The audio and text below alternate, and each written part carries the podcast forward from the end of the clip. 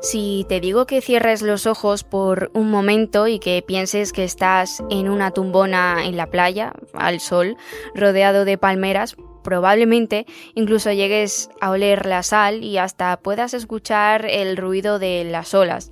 Esto es posible gracias a nuestro cerebro, que es uno de los órganos más complejos del cuerpo humano, y que gracias a los avances de la neurociencia cada vez es más fácil entender su funcionamiento.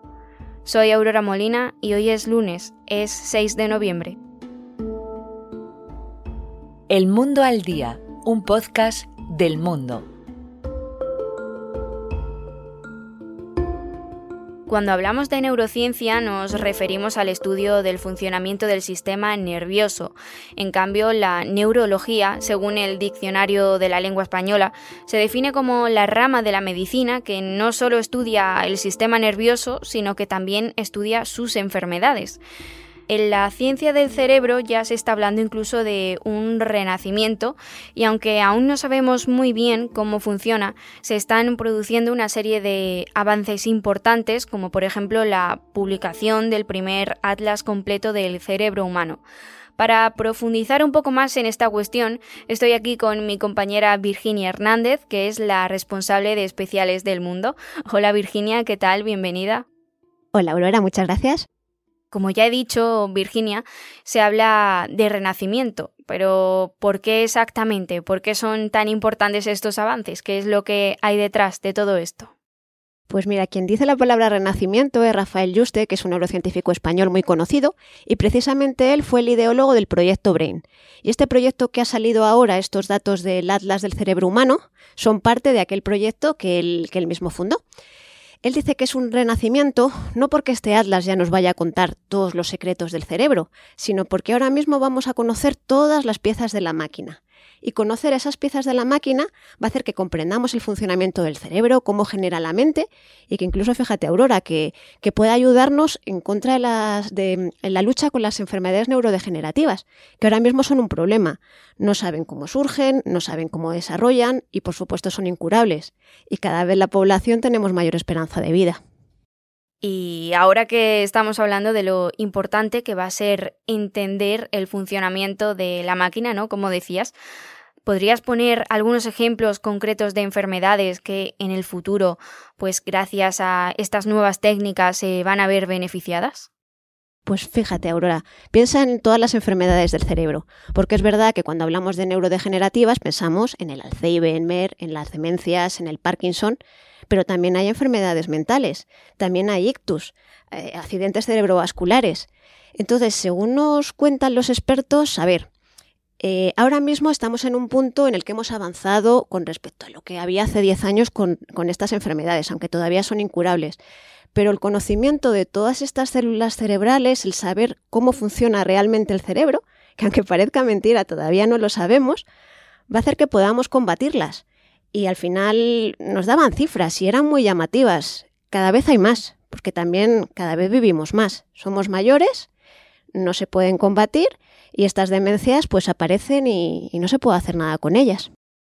Ya hemos hablado de la parte positiva, aunque es cierto que, como en casi todo, también hay una parte negativa, ¿no? Entre comillas. Me refiero en este caso a los riesgos que tiene la neurotecnología, porque hay expertos que incluso ya han alertado de ciertos peligros por los que hay que regular su uso.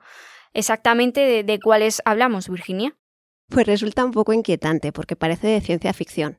A ver, nos aclaran que evidentemente va a tener muchos beneficios, que vamos a poder combatir determinadas enfermedades, que nos vamos a poder entender mejor con otras personas, pero van a poder modificar nuestro pensamiento desde fuera.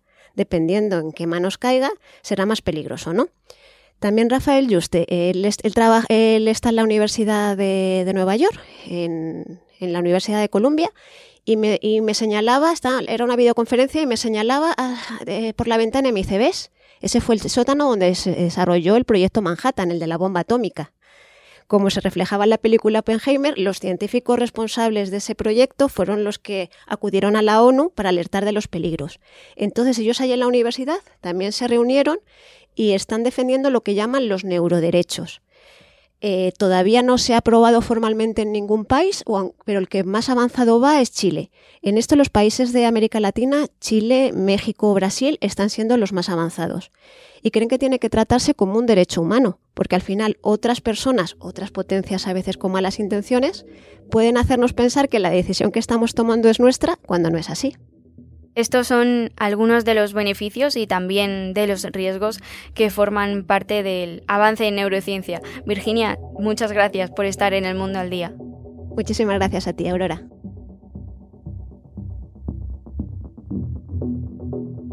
Rafael Juste, a quien antes ha mencionado Virginia, es profesor de neurobiología y neurociencia en la Universidad de Columbia.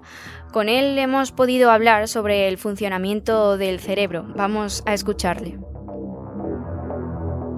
El cerebro está construido con...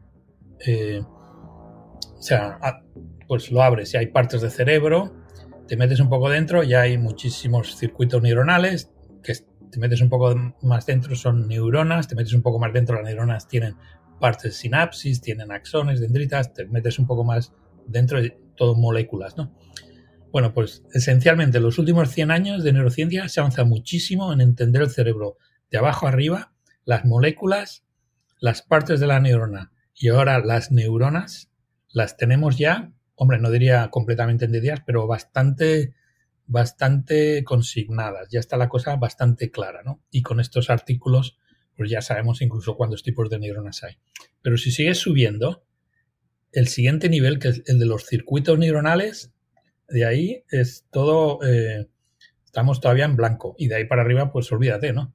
O sea que eh, estamos un poco avanzando de abajo arriba y llevamos 100 años con un trabajo muy básico reduccionista, que lo llamamos nosotros, como destripando las, las moléculas y las células que hay en el cerebro, pero lo que no hemos hecho es como juntar todas estas piezas del rompecabezas a ver cómo funciona la cosa. Pero la buena noticia es que se está empezando a ver eh, la luz al final del túnel. Empieza a haber una teoría general de cómo se encajan todas estas neuronas, para qué sirve el cerebro en realidad.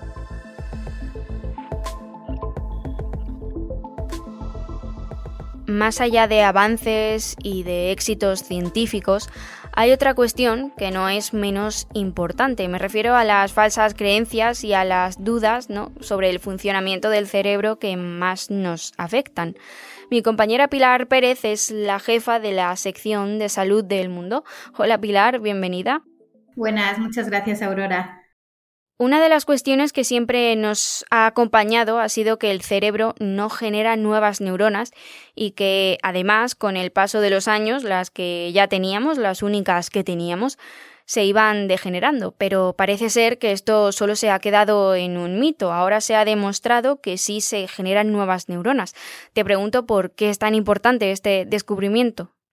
Pues este descubrimiento es muy importante, que en su día hizo parte del equipo liderado por María Llorens, una joven investigadora del Instituto Severo Ochoa, porque de esta manera se puede demostrar que nuestro cerebro está en continua formación, demuestra también que tenemos esa plasticidad y eso se traduce en que a lo largo de la vida, exceptuando si aparecen enfermedades neurodegenerativas, que son las que sí impiden esa formación de nuevas neuronas, que estamos aprendiendo, estamos adquiriendo nuevos hábitos. Sí que es verdad que siempre aparece un momento en, eh, a partir de una avanzada edad en la que se podría decir que la existencia de esas células madres que se dividen y dan lugar a otras células proliferativas y que luego estas dan lugar a las neuronas, que estos procesos no solo se dan cuando eh, estamos en el vientre materno, sino a lo largo de la infancia y se ha demostrado que también ocurre en la edad adulta,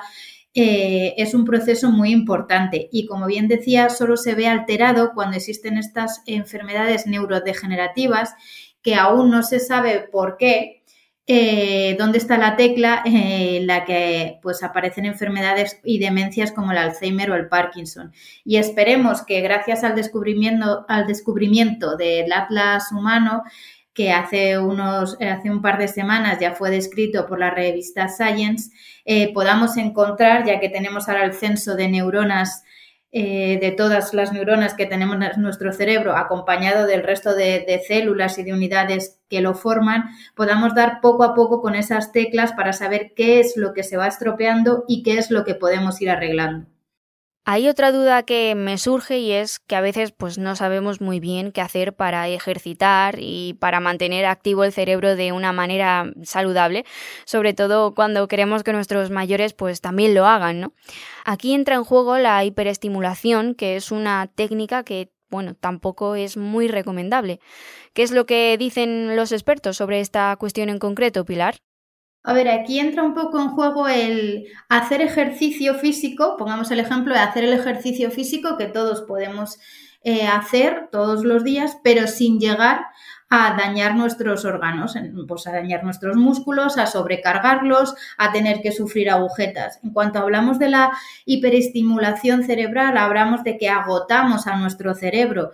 Eh, no deja de ser un músculo y, en este caso, si el por así decirlo, en pleno siglo XXI estamos todo el día, desde la infancia, podemos verlos, a todos los niños, luego los adultos, los jóvenes nos están bombardeando las tener los dispositivos, las pantallas, las televisiones. Estamos todo el día expuestos a esa hiperestimulación. No estamos haciendo ejercicio, es como si todo el día pongamos, vamos corriendo a los sitios y en nuestro trabajo, aparte de estar corriendo de un sitio a otro, estuviéramos levantando pesas. Y a su vez estuviéramos eh, haciendo otro tipo de ejercicio. O sea, es como llevar eh, al músculo, al organismo a un punto máximo. Entonces, en lo que hacemos, en vez de entrenarlo, lo agotamos.